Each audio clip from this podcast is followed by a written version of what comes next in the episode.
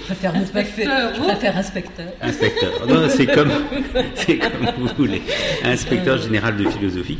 Et euh, le, le, le, titre, c'est La doctrine des noms divins chez Ibn Arabi, un problème théologique et philosophique. Merci. Je voudrais tout d'abord remercier les organisateurs de, de ce colloque, Monsieur Pouivet, Anthony Feneuil, de m'avoir invité. Je suis très heureuse de parler à des philosophes de ces questions et, c'est pour moi une occasion précieuse euh, de parler euh, hors de toute considération sur, l'islam. Euh, je vais parler d'un horizon où les notions de foi, voire même euh, de religion, n'ont pas le sens, euh, ni même la primauté qui leur ont été reconnues dans ce colloque. Je souhaite en effet, dans cette communication, vous présenter la manière dont l'un des plus grands penseurs de l'islam, qui aura une postérité très grande, Ibn Arabi, il est né à Murcie en 1165 et il est mort à Damas en 1240, a construit une doctrine des noms divins qui nous situe, me semble-t-il, au cœur des préoccupations de notre colloque. Si j'ai choisi de vous exposer la perspective de ce penseur, c'est parce qu'il me semble, bien plus qu'un Farabi, qu'un Avicenne, prendre en charge toutes les dimensions de ce qu'il convient d'appeler religion, sans négliger bien sûr ce qui relève de la religiosité, euh, Ibn Arabi est l'une des plus éminentes figures de la mystique de l'islam, de ce qu'on appelle le soufisme. Euh, il propose une conception, je dirais, totale de la religion euh, qui excède les partages conventionnels, appartenant tout à la fois à la théologie, à la philosophie et à la mystique spéculative. La question des noms divins euh, telle qu'il l'aborde dans euh, ses œuvres majeures, l'œuvre majeure c'est euh, les Futuhat al-Makiya, les révélations mécoises, une trentaine de volumes. L'œuvre la, plus, la plus philosophique, la plus systématique, c'est les Fossos al-Hikam, qu'on traduit par livre des chatons ou gemmes de la sagesse. Euh, on la trouve aussi dans un traité de moindre envergure, euh, qu'on traduit sous le titre Le livre du dévoilement de la signification du secret des plus beaux noms de Dieu. Ces trois œuvres engagent les trois discours euh, théologiques, philosophiques et mystiques. La question des noms divins y occupe une place centrale. Elle occupe une place centrale dans l'édifice qu'il construit et elle configure la sorte de rationalité qui convient à la religion islamique, je dirais plutôt avec Ibn Arabi, à la révélation appréhendée selon son contenu intégral et métaphysique. Par rationalité, euh, on entendra, je vais essayer de le suggérer, euh, non pas la, raison euh, humaine simplement, mais une opération surhumaine euh, d'ordonnancement et de hiérarchisation du réel, mais aussi, du point de vue humain, une herméneutique du réel. Ibn Arabi n'invente pas l'expression non divin, bien sûr, il la trouve dans le Coran. Le contenu de la révélation parle en effet des plus beaux noms de Dieu, euh, noms que Dieu se donne à lui-même et que le fidèle peut invoquer pour s'adresser à lui. L'expression El Asma El Husna, les plus beaux noms, apparaît quatre fois dans le Coran, toujours pour établir deux affirmations majeures. Dieu possède les noms les plus beaux, lesquels lui appartiennent en propre, sont à lui. Qui invoque Dieu par ses plus beaux noms sera parmi les élus et recevra la récompense suprême. Je vous rappelle que l'invocation des noms divins il y a diverses listes, euh, euh, celle qui sera compilée au deuxième siècle de l'Égir, euh, qui comporte 99 noms, finira par s'imposer. cette invocation des noms est une pratique cultuelle essentielle en islam, une forme de prière d'invocation associée à l'utilisation du chapelet. Le dhikr, qu'on appelle le dhikr, c'est-à-dire le travail de remémoration hein, des noms divins, est au centre de la pratique des soufis. Alors, parmi les quatre occurrences, je retiendrai une seule, le verset 24 de la sourate 59. Je le cite dans la traduction euh, de Madame Masson, de Denise Masson. Il est Dieu, le Créateur, celui qui donne un commencement à toute chose, celui qui façonne, les noms les plus beaux lui appartiennent, ce qui est dans les cieux et sur la terre célèbre ses louanges, il est le Tout-Puissant, le Sage. Ce verset énonce quelques-uns de ces noms. Le Créateur, le Novateur, celui qui donne un commencement, le Formateur, celui qui façonne, le Tout-Puissant, le Sage, ce verset suggère ce qu'ils sont, ce que sont les noms, des appellatifs de Dieu qui désignent tout à la fois ses qualités essentielles et les vertus qu'il prodigue. Les appellatifs ne sont pas dans le Coran l'unique façon de désigner les qualités et les vertus propres à Dieu. Nombre de versets réfèrent les noms à des verbes décrivant des actions.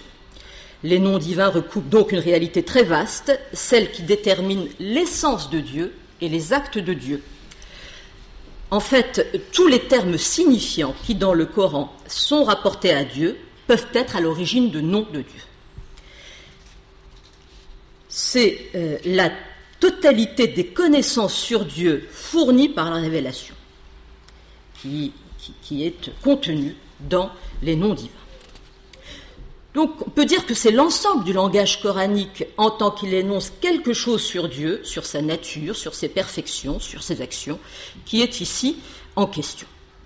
Le domaine des noms divins, je tiens aussi à le souligner, intègre les descriptions anthropomorphiques, il y en a, très importants qui ont beaucoup embarrassé les théologiens, les descriptions anthropomorphiques du Dieu, qui présentent Dieu comme celui qui a des mains, qui est assis sur un trône, qui pose ses pieds sur un tabouret, qui a un visage. Et euh, les noms divins font aussi une place aux versets qui concernent euh, tout ce qui euh, concerne les ahwal, les états de Dieu. Hein, états de Dieu qui sont décrits notamment dans le verset du trône. Alors, une telle extension euh, n'a pas manqué de susciter euh, des difficultés et un double embarras. C'est que rien dans le Coran ne permet d'abord d'établir une hiérarchie entre ces multiples informations de Dieu. Surtout, la révélation euh, coranique fait se côtoyer des désignations et des descriptions de Dieu incompatibles les unes avec les autres, voire contradictoires. D'un côté, elle soutient que Dieu est pour reprendre la formule coranique, El Raïb, l'étranger, euh, le lointain, l'invisible, retranché dans sa transcendance absolue. De l'autre, elle multiplie les attributions qui dévoilent de toutes parts les secrets de l'inconnaissable, jusqu'au point de conférer à Dieu des traits humains. Le Coran donc laisse apparaître une difficulté. Dieu s'y révèle comme le tout autre, mais en même temps il se révèle c'est-à-dire qu'il emploie pour parler de lui-même un vocabulaire qui est celui des choses et des hommes. Le verset que je viens de citer juxtapose la mention des noms divins avec l'affirmation de la transcendance divine. Il nous dit tout à la fois que Dieu est innommable et qu'il est nommable dans ses plus beaux noms. Ce type de formulation se retrouve dans d'autres passages du Coran, par exemple, dans le verset 11 de la sourate 42, rien, là je le cite dans, la traduction de Jacques Berck, rien n'est à sa ressemblance, il est l'audient, le clairvoyant. Dans le langage coranique, la référence au nom divin suscite une difficulté majeure. Comment rendre compatibles deux affirmations fondatrices et apparemment concurrentes. D'un côté, celle qui soutient un Dieu inaccessible, et de l'autre, celle qui, s'adossant au contenu de la révélation, nous instruit de ce qu'est et de ce que fait Dieu dans un langage où il semble se mesurer et se comparer aux réalités visibles. Euh, la révélation indique une sorte de tension entre l'attestation de la transcendance divine qui est au foyer de la profession de foi du musulman, et le contenu du langage révélé. Cette tension sera l'enjeu primordial des élaborations théoriques qui verront le jour en terre d'islam. La question des noms divins, comme euh, l'a nommé, comme l'a désigné euh, l'un des plus grands spécialistes de cette question, hein, qui était le père Michel Allard, hein, dans un livre euh, qu'il a consacré à, ce problème, le problème axial. C'est le problème axial auquel s'attaqueront toutes les grandes écoles de Kalam. On peut aller plus loin et dire que c'est le problème axial de la pensée islamique tout court en ses développements théologiques, philosophiques et mystiques. C'est que les solutions que cette question va féconder décident euh, du sens qu'il convient de donner à la révélation. Alors, je, euh, ne saurais aborder euh, cette question chez Ibn Arabi sans tout d'abord approcher même rapidement les élaborations qu'elle a suscitées dans le kalam, dans ce que euh, nous appelons la théologie islamique, même si euh, euh, ça n'est pas exactement l'équivalent. je m'en tiendrai aux deux principales écoles du kalam, le motazilisme et l'acharisme, hein, qui sont à peu près contemporain, en tout cas l'acharisme, procède euh, très rapidement, historiquement, du mu'tazilisme. Tout d'abord, la solution mu'tazilite. C'est la première école hein, de, Kalam, fondée en Irak au 8e siècle. Euh, tout d'abord, euh, les mu'tazilites introduisent la notion de sifa. La notion de sifa, c'est ce qu'on traduit par attribut. C'est-à-dire qu'ils vont hein, montrer que euh, euh, finalement c'est une question, euh, les noms, une question de grammaire. Et ils vont fonder toute leur élaboration sur la grammaire arabe. Qu'est-ce qu'en effet qu'une séfa C'est un participe actif ou passif, c'est l'adjectif qualificatif, c'est le prédicat. Les théologiens mortazilites vont donc transmuer les expressions coraniques portant sur les noms de Dieu en céphate. Les noms de, Dieu deviennent les attributs de Dieu. Alors les Mu'tazilites, c'est ainsi qu'ils sont toujours présentés, sont les gardiens de la pureté du tawhid, de l'unicité divine. Euh, finalement, pour eux, aucune qualification de Dieu n'est possible. Tout discours porte atteinte à la transcendance. Euh, la perfection de Dieu, pour reprendre une formule euh, qui, euh, qui, est un dit hein, euh, de, l'imam Ali, la perfection de Dieu, c'est refuser les attributs.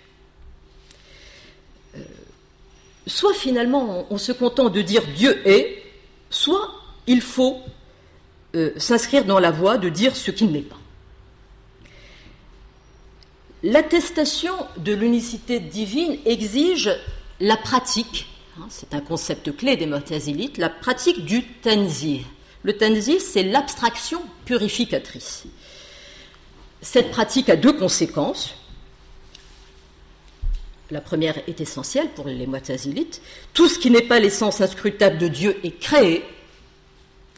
C'est le cas de la parole divine, quand elle prend la forme d'un Coran révélé. En Dieu, tout est absolument un, cela implique que les attributs n'ont aucune consistance ontologique. Euh, les Motazilites vont euh, faire de la question des attributs divins un problème de langage qui intéresse au premier chef la grammaire. La morphologie de la langue arabe euh, dégage deux grands domaines principalement. Le domaine de l'isme, le domaine du fiel. Ces deux, euh, qui sont euh, les domaines qui recoupent hein, les vocables signifiants. Cela va conduire à distinguer deux catégories d'attributs. Les, euh, les, attributs qui relèvent de l'isme, c'est-à-dire de l'essence de Dieu, et les attributs qui relèvent du fiel, c'est-à-dire de l'action de Dieu. La question regarde les grammairiens, elle regarde aussi les logiciens deux questions finalement doivent être posées euh, quand on s'intéresse aux, attributs. Le sens d'un attribut est-il conforme à la signification qu'il vise? L'attribut respecte-t-il bien les règles logiques au premier chef de contradiction, le principe de contradiction, les règles logiques donc de l'attribution L'attribut pour les euh, est finalement qu'une simple qualification où s'exprime la volonté humaine de nommer. Les noms, les attributs, les qualificatifs sont des produits du langage créé.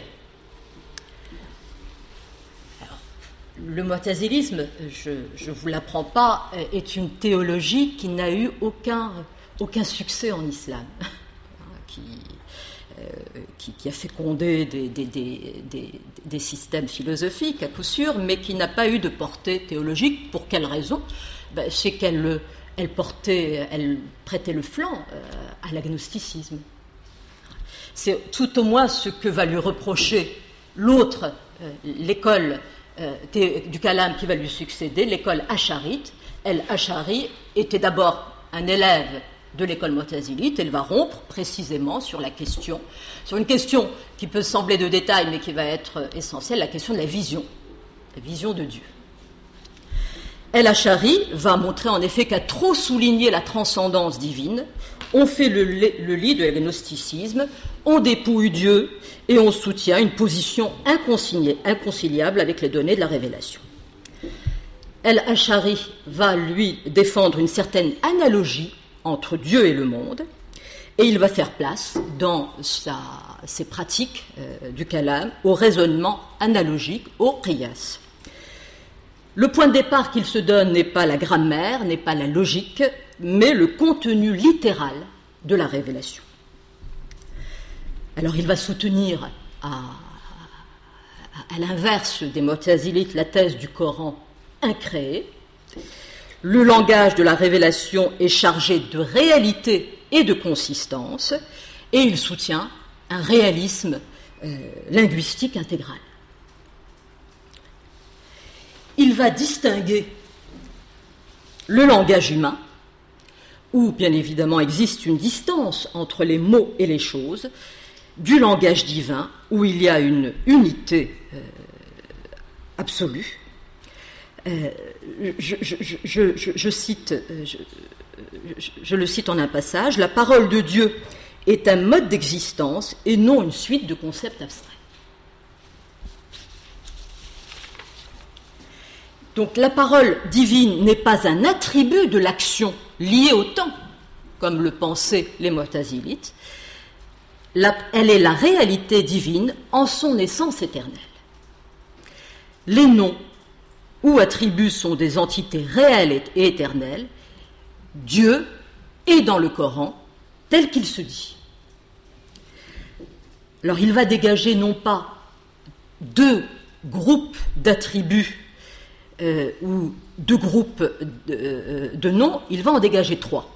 Et c'est là que les difficultés vont commencer euh, pour lui. Les attributs de l'essence, bien sûr, les attributs de l'action, et une sorte d'attributs qui sont conjoints à l'essence, sans pour autant être ni identiques à elle, ni autres qu'elle.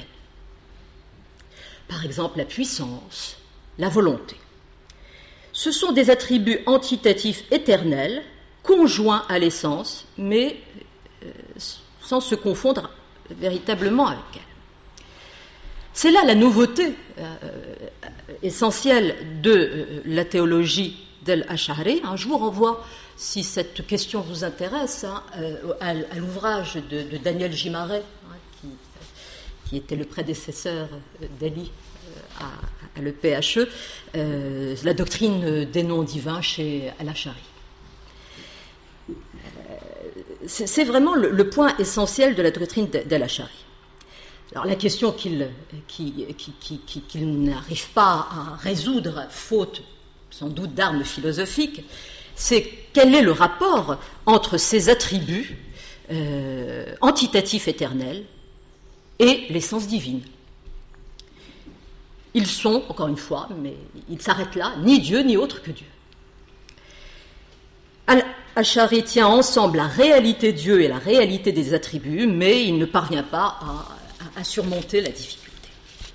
Précisément, Ibn Arabi, hein, j'en viens à cet auteur que je vais vous présenter un peu plus amplement, euh, va, semble-t-il, euh, dépasser euh, cette difficulté. Il fera des noms divins la pierre angulaire de sa pensée. Ibn Arabi subvertit en quelque sorte le cadre de pensée posé par les, les par les théologiens. Et il ne va pas prêter euh, attention à leurs spéculations. Il est l'héritier d'une question théologique, mais il la problématise à nouveau frais. Euh, le traitement des noms divins qu'il dispense va servir à la constitution d'une théologie philosophique qui veut instruire, qui veut nous instruire du lien qui attache l'être de Dieu à l'être des choses. Il s'agit pour lui de penser l'unité de l'être, c'est sa, thèse euh, centrale, souvent galvaudée, la wahdat al-wujud, l'unité ou l'unicité de l'être. Euh, et euh, les noms divins servent une ontologie entièrement fondée sur l'intuition de, ce qui est vraiment le principe, l'intuition fondamentale de, sa pensée, l'intuition du tajalli ilahis, pourrait traduire l'auto-manifestation de Dieu l'auto-révélation divine, l'auto-apparition de Dieu. Cela, bien sûr, modifie considérablement le statut et la signification des noms. Euh, Ibn Arabi insistera sur leur opérativité, sur leur effectivité. Il mettra en évidence leur pouvoir épiphanique, leur fonction décisive dans la logique de la manifestation.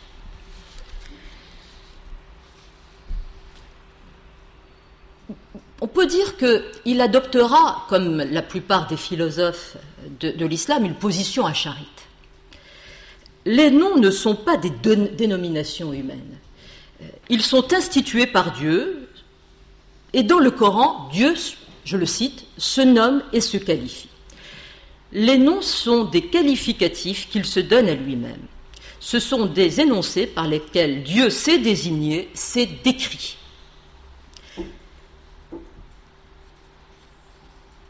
les noms renvoient à des qualités inhérentes au réel divin.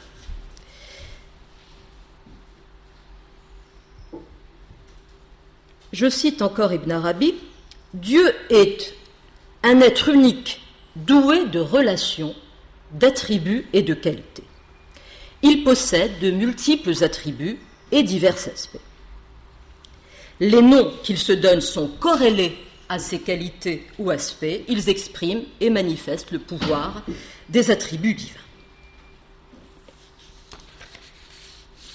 Alors, le principe, comme je l'évoquais, j'y reviens plus amplement, de, euh, de, cette euh, conception des noms divins, c'est euh, l'idée d'auto-manifestation de,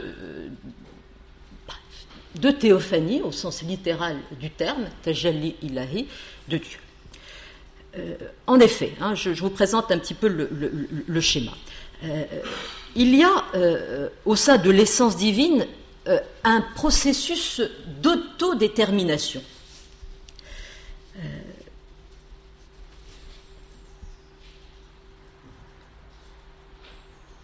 comme essence, si vous voulez, simple et inconditionnée, absolument une, ce qu'il appelle el euh, l'unité absolue, Dieu s'apparente à un néant absolu dont nous ne pouvons rien intelliger, qui, s'envisage donc sur un mode de pure négation.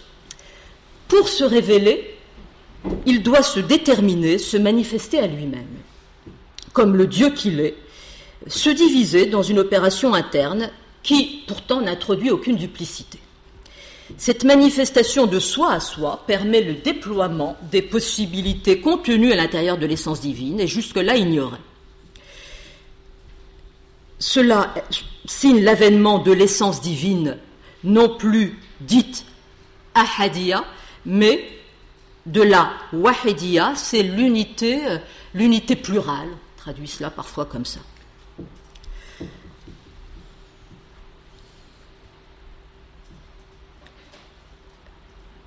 c'est la divinité comme principe de toute multiplicité. Tel est le premier degré, si vous voulez, le premier plan de la théophanie. Les noms divins, précisément, interviennent à ce niveau. Ils constituent la substance de la wahidiyya, c'est-à-dire de l'essence divine en tant qu'elle se connaît et se manifeste à elle-même.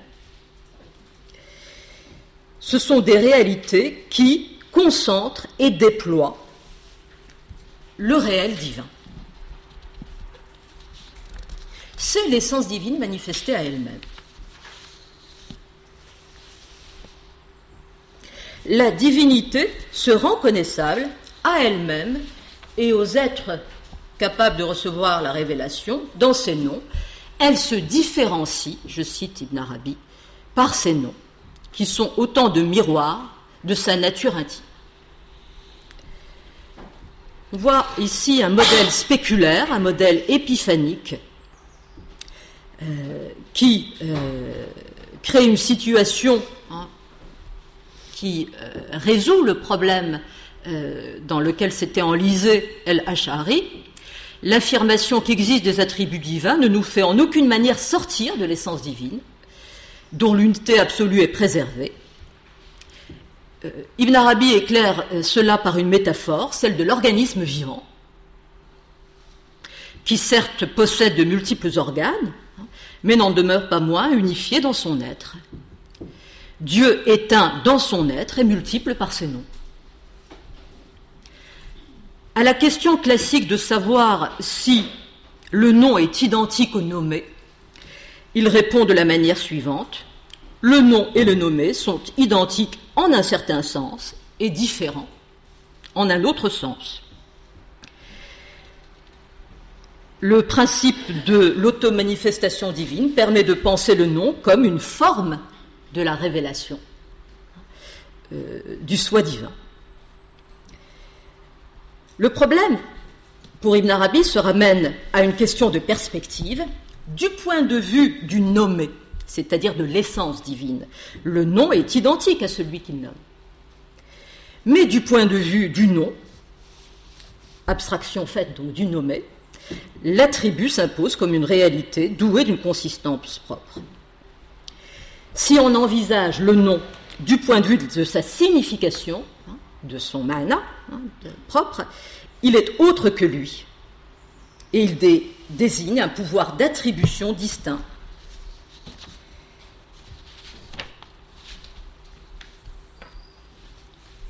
Donc on a une double structure du nom divin. D'un côté, tous les noms servent à désigner l'être unique qu'il nomme.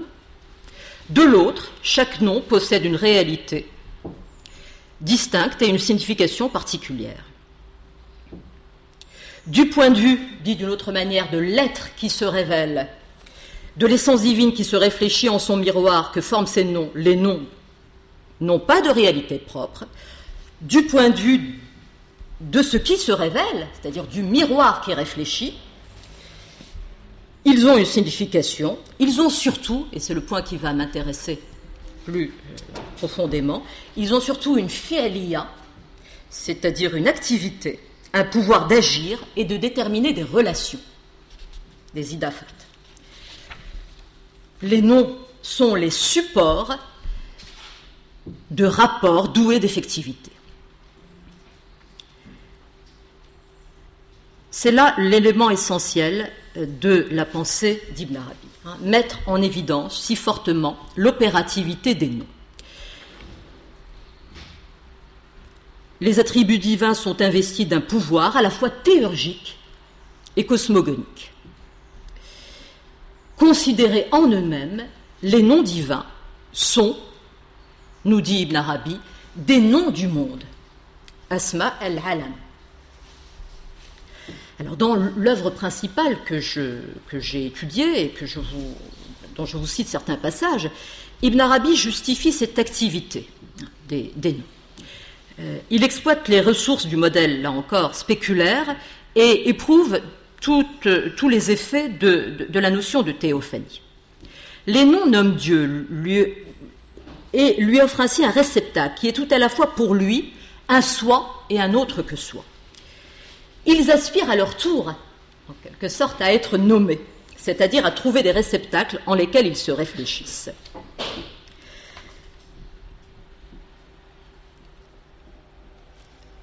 Les formes des existences sont précisément ces réceptacles. Ce sont des formes de manifestation des noms divins, autrement dit de l'essence divine, manifestée. Je, je, cite Ibn Arabi encore une fois. Dieu a délivré les noms divins de l'oppression, les soulageant, pour ainsi dire, de la contraction provoquée par leur état de non-manifestation. Par la suite, le commandement divin n'a cessé de descendre graduellement et de soulager des restrictions, et de les soulager des restrictions jusqu'au degré ultime de la manifestation. Donc les noms ne sont pas seulement ceux qui se révèlent, ils sont les agents de la révélation, sa matière qui passe de l'état d'occultation à la manifestation.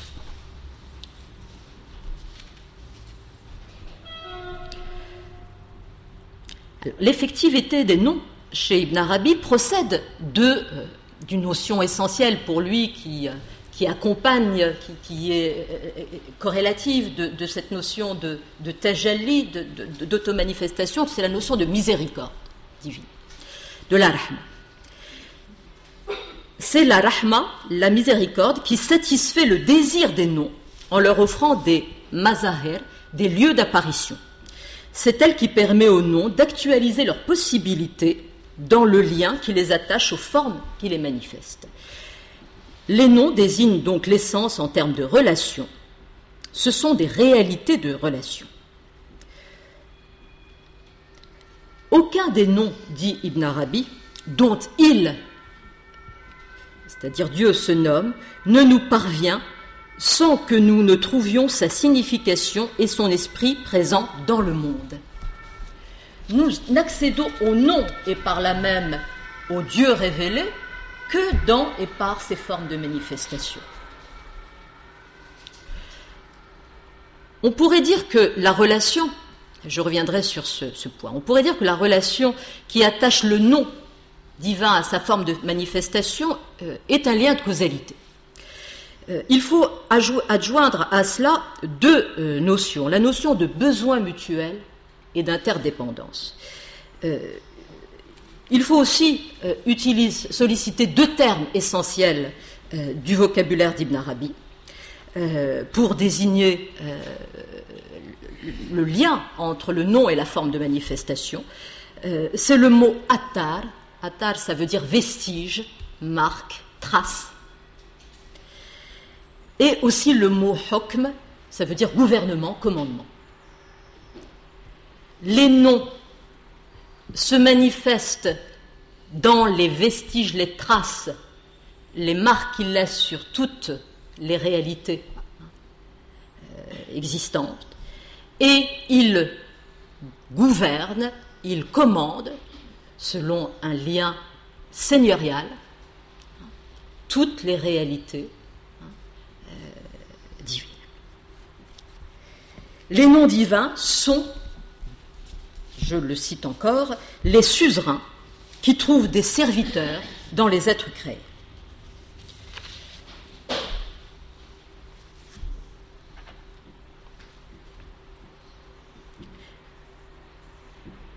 Chaque être se déchiffre de la création, hein, chaque être de la création peut se déchiffrer comme un aspect de la réalité, du réel divin. Chaque existant est un signe, un indice référent à un attribut. Chaque chose, pour le dire d'une autre manière, est le nommant d'un nom. Chaque nom divin fait couple donc avec l'être concret qui le manifeste. La totalité d'un nom divin, c'est le nom comme Seigneur, accompagné du vassal ou serviteur de ce nom. Tout nom divin, saisi en sa totalité, présente donc une part euh, active et une part passive. D'un côté, le nom exprime un attribut de Dieu qu'il particularise et individualise dans la forme concrète qu'il investit. De ce point de vue, il est actif et déploie son effectivité propre, entendue comme puissance de détermination et de concrétion. D'un autre côté, il est déterminé par la forme qui le manifeste et subit ses conditions. Sous cet angle, il est passif et dépend du réceptacle qu'il actualise. Cela euh, signifie euh, que nous ne pouvons, hein, dans cette conception euh, des noms divins, nous ne pouvons accéder à un nom en sa consistance propre que par et dans la forme qui, qui le manifeste. Dieu se montre toujours sous une forme singulière. Et pointer, souligner, comme le fait Ibn Arabi, la dimension de passivité des noms, c'est mettre l'accent sur les réceptacles qui les accueillent. Seul le réceptacle confère une réalité au nom.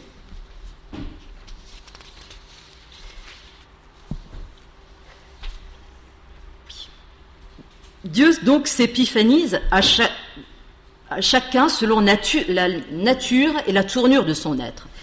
Euh, je, citerai euh, la manière dont, euh, Ibn Arabi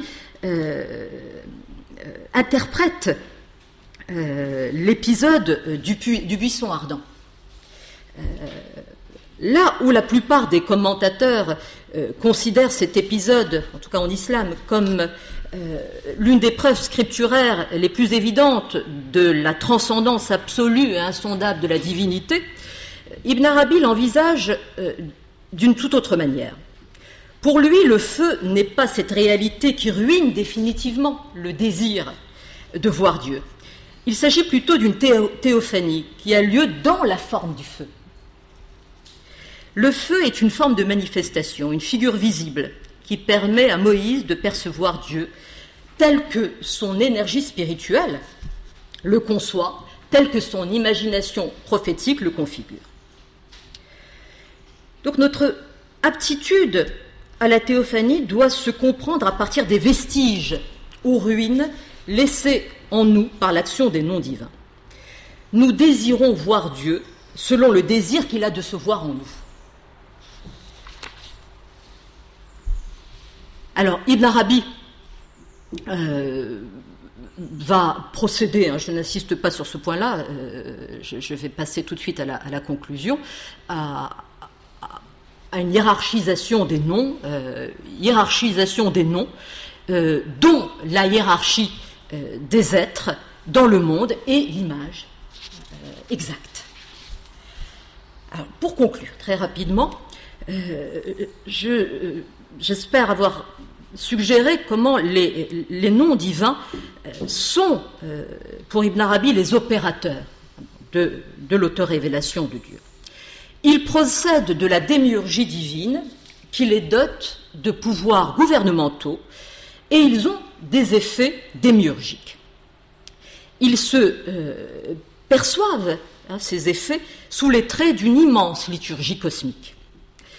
Euh, dit euh, d'une manière plus philosophique, on pourrait dire que les noms divins sont les fondements des existants et les causes réelles des phénomènes. Ils fournissent je reviens à ce point que j'avais évoqué très rapidement, une théorie de la causalité, où les effets sont enveloppés dans leur cause, une théorie de la causalité qui s'exprime en termes de traces et de vestiges. La causalité dont il s'agit ici hein, n'inaugure euh, de la fondation d'aucune science nouvelle. Euh, il faut l'entendre comme une sorte de cryptogramme qui doit être déchiffré, où la cause efficiente est peu de choses, en comparaison de la cause formelle, laquelle est soumise à la cause finale, elle-même déterminée par les lois de la procession et de la conversion. Les noms divins servent à rendre le monde rationnel, ou plutôt euh, la rationalité des choses repose sur l'herméneutique des vestiges qui laissent, que laissent dans les choses les noms divins. Je vous remercie.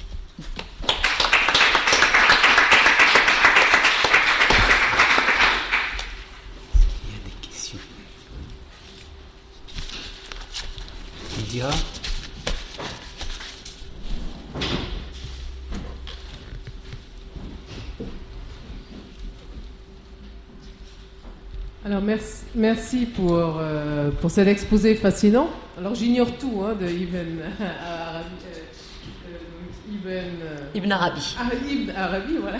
Donc, voilà, donc j'essaie de comprendre hein, donc, ce qui me paraît effectivement très, très intéressant.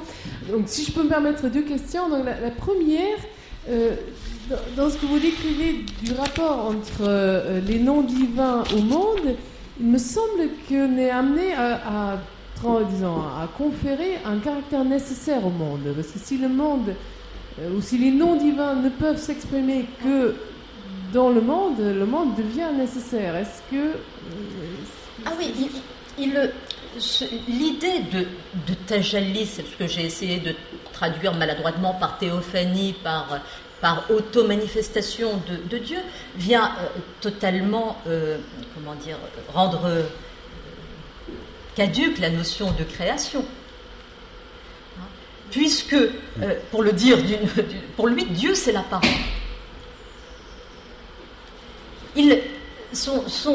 Sa vision euh, euh, philosophique et théologique, elle est fondée sur, sur un, verset. un verset coranique qui, qui, qui, qui, est très, très souvent cité. Il est le caché, il est l'apparent. Il est le premier, il est le dernier. Et le dernier. Il est le caché, il est l'apparent. Dieu, c'est l'apparent. Dieu, c'est le mouvement d'apparaître. Donc le, euh, euh, euh, les, le monde est une, est, une, pour le dire, est une forme nécessaire de manifestation. D'accord. Et, et, alors ensuite... Si vous voulez, c'est modèle philosophique qui me semble plus proche, c'est Spinoza.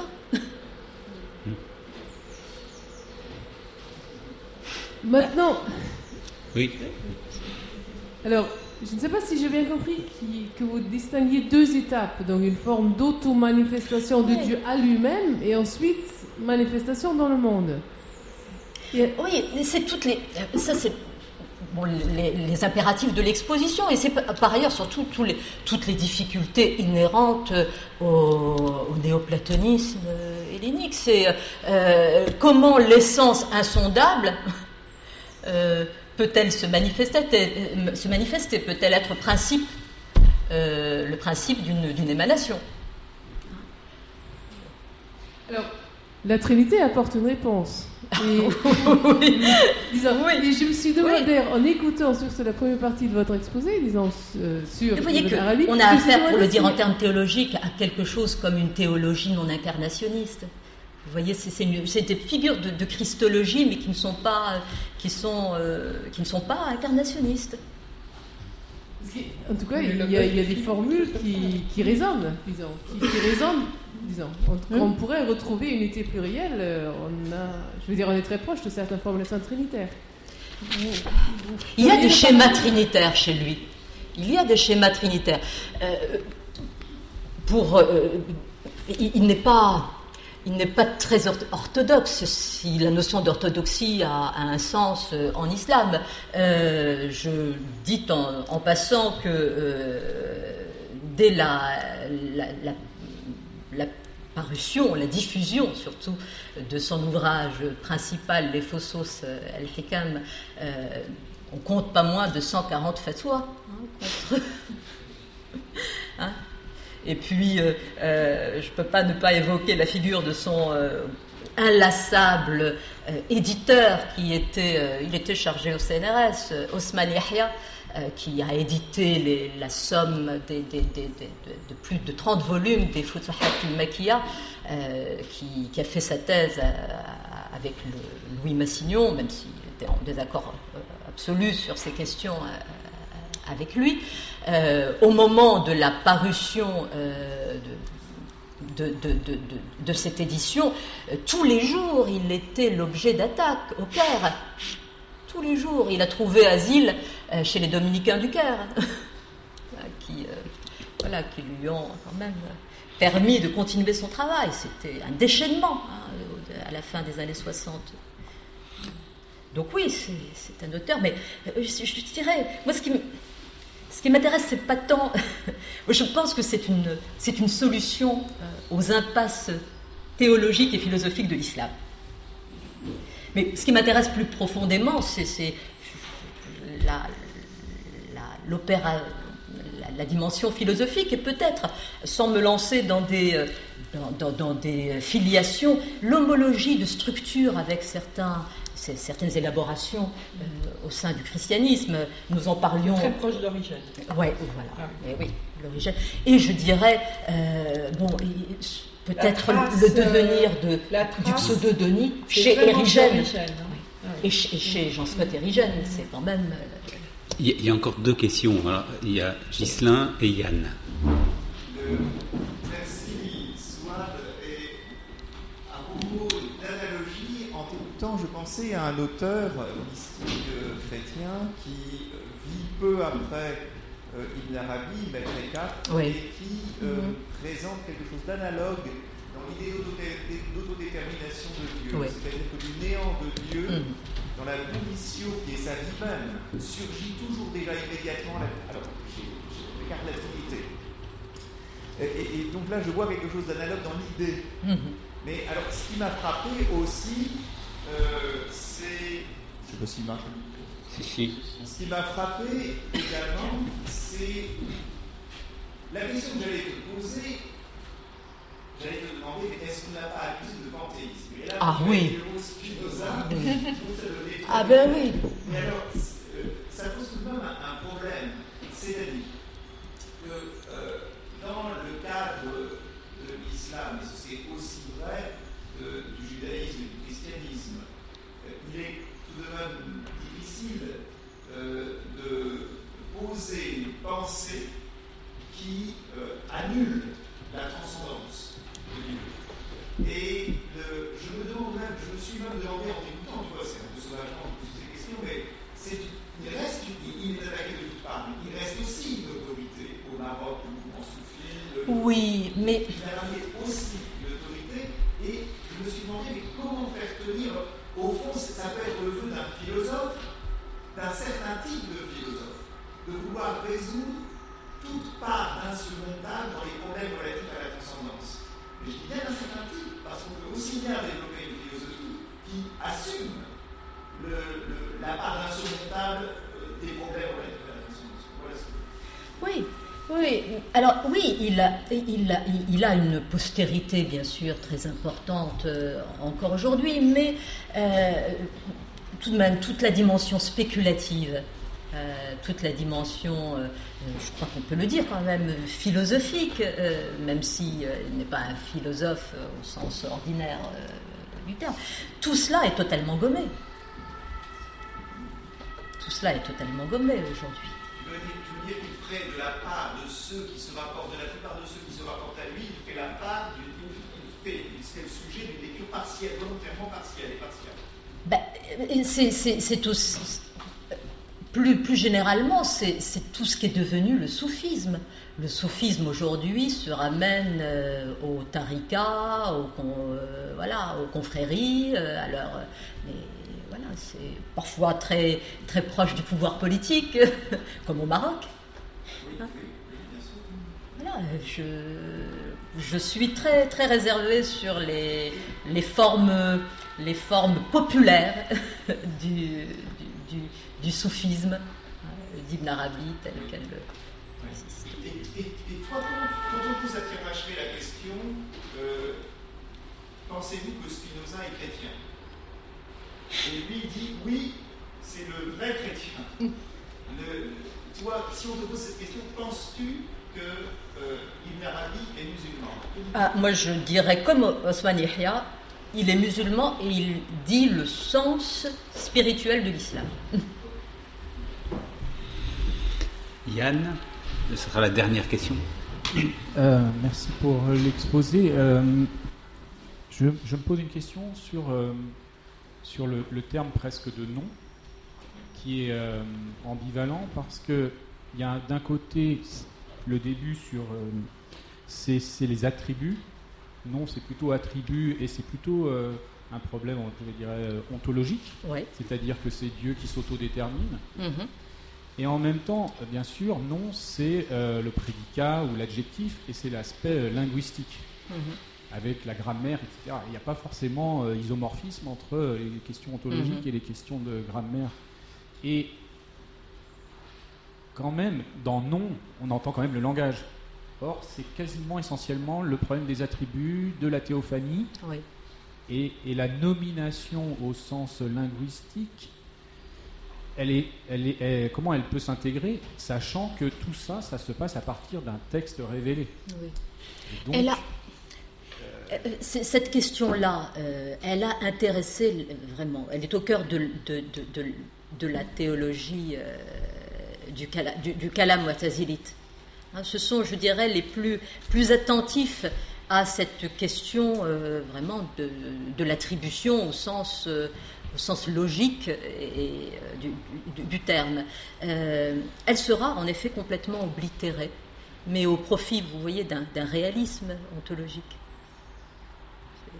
C'est, euh, ça qui, est en jeu. Et effectivement, la notion de nom hein, va être minorée au profit de, de celle d'attribut et, et, chez Ibn Arabi au profit de la notion de, euh, de mode finalement, mode de manifestation.